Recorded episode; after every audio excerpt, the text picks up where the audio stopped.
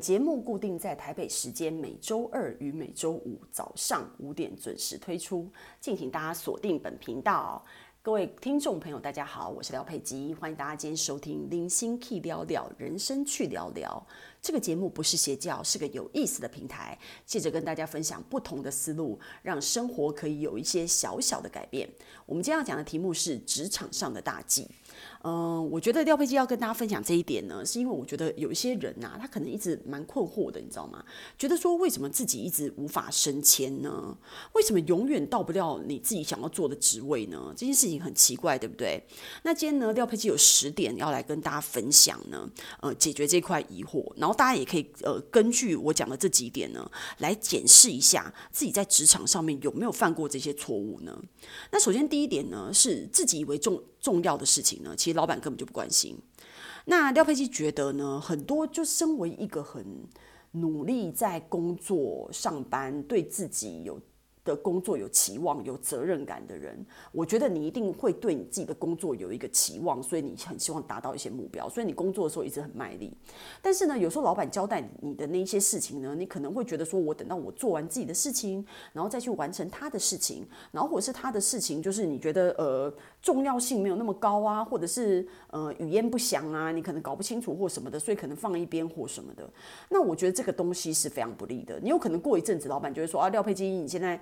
呃，做的这这个案子做的怎么样啊？然后，然后你才想到说啊，对啊，还还没做好啊，呃呃，下个礼拜再交啊，或什么的。那你常常这样子的反应，会让老板觉得你没有把他交代的事情当成一回事，然后或者是你没有办法呃，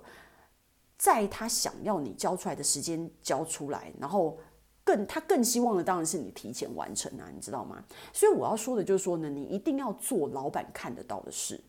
你你自己有很多你自己想要做的事情，但是你没有跟老板沟通，所以很多时候搞不好你自己觉得很重要的事情，老板觉得不重要，或者是他他可能也觉得这件事情很重要，可是他有更重要的事情想要先完成，那。我跟你讲，大家一定要明白一件事情：老板今天请你来上班，他付你薪水，就是完成他想要完成的事情。你的工作就是帮助他完成他的理想、他的目标，不是完成你的理想跟你的目标。如果你想要完成你自己的理想跟你自己的目标，那你就你自己去当老板，OK？你没有办法拿着别人的钱，然后做自己的目标，不是老板的目标，这是行不通的。所以，我们一定要做老板看得到的事情。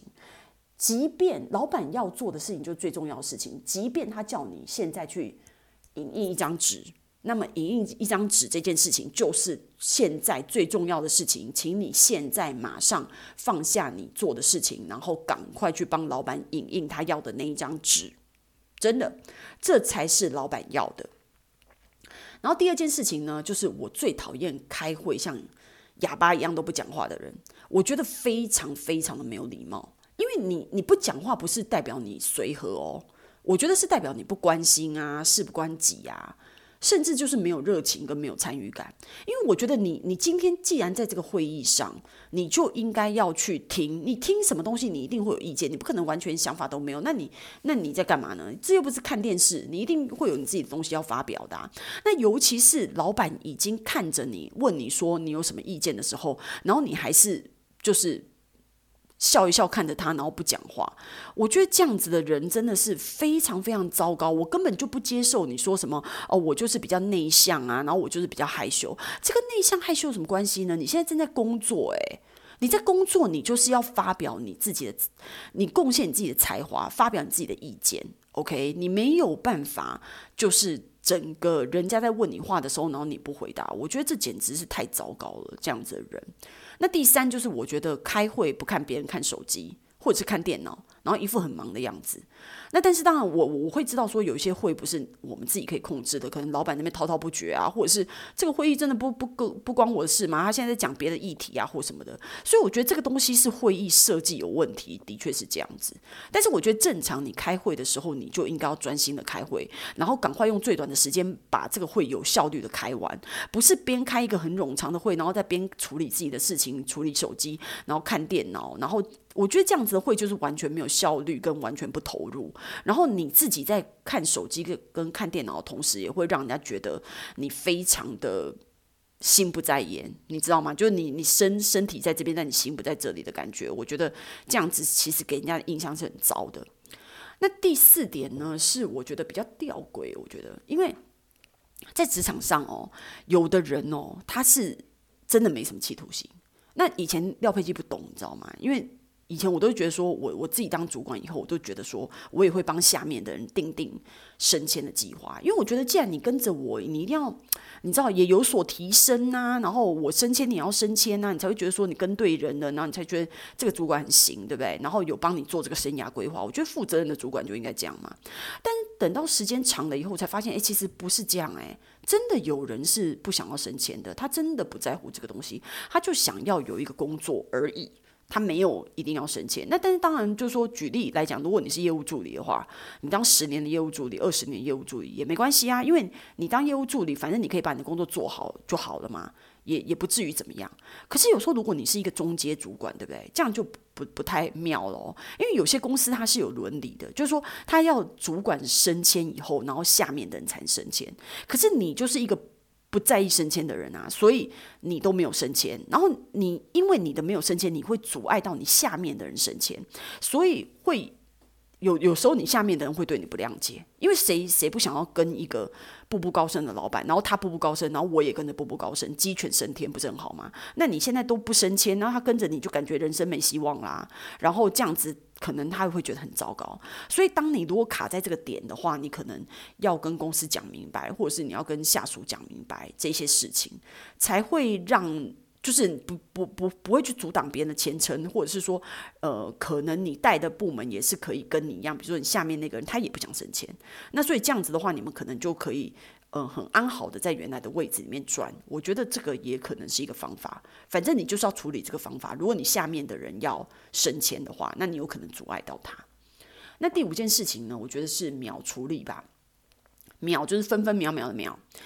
不要堆事情，也就是说呢，今天有什么事情最好就是秒处理，当下处理，马上处理，不要拖，不要说什么等到这个会开完了，不要怎么样，就是一大堆，然后拖来拖去，然后等到晚上再来处理这件事情，或者是等到快要下班再来处理这件事情。通常就是接到事情马上处理，不要去堆它。那你就会说，哎，廖佩基，可是很有些事情不是你可以秒处理的。没错，如果这些事情是比较大的事情，还真不是可以秒处理的话呢，你就赶快安排接下来要开的会，接下来要跨部门沟通的事情，或者是接下来你自己要弄的案子，比如说你可能需要在呃，你现在现在没有办法处理，今天没有办法处理，但是你可能记录明天早上上可能要花两个小时来搞这个案子或什么的，你开始要对这个这一件事情已经有它规划，虽然你不能今天完成，或者是当下完成，所以我要表达的就是说，我觉得那个效率是非常重要的。那第六点呢，是我觉得。太过随便的仪容，除了有碍观瞻以外呢，我觉得会在某种程度上影响你的省钱，你知道吗？因为你大家可可能现在会觉得说，哦，我们就是什么时尚风、什么 K 九风什么的，可是你知道 K 九风归归 casual。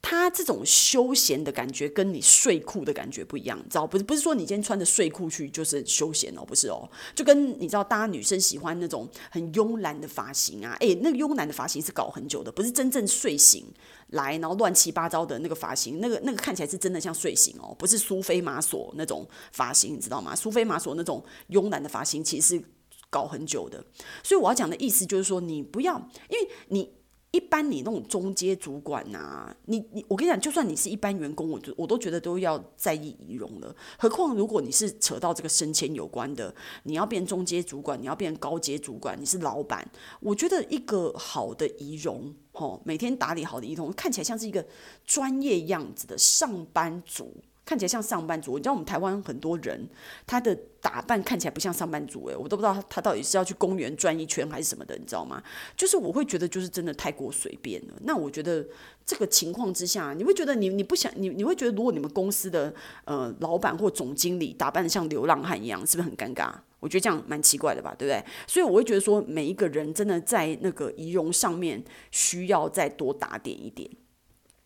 那在第七点呢，是我觉得，嗯，每一个人应该要保持每三年换一次工作的那个警觉性。我不是说你一定要真的三年换一次工作，虽然我觉得三年换一次工作真的是蛮好的，因为我觉得第一年适应，然后第二年发挥，第三年再发挥。所以我觉得这样就差不多了，其实你就可以换工作了。我觉得真的是这样。那除非如果当然就是说你现在这个这个公司可以，你你会觉得说不会呀、我觉得我还有很多其他可以学习的啊，或者是他们给我调部门呐、啊。就我在做这个工作的时候，我还是继续有心流，你知道吗？我不会觉得说哦，我真的就是你知道以时间在换钱呐、啊。哎，其实这些事情我已经会了，就是在那边重复，我觉得好可怜哦。我觉得这样子工作真的是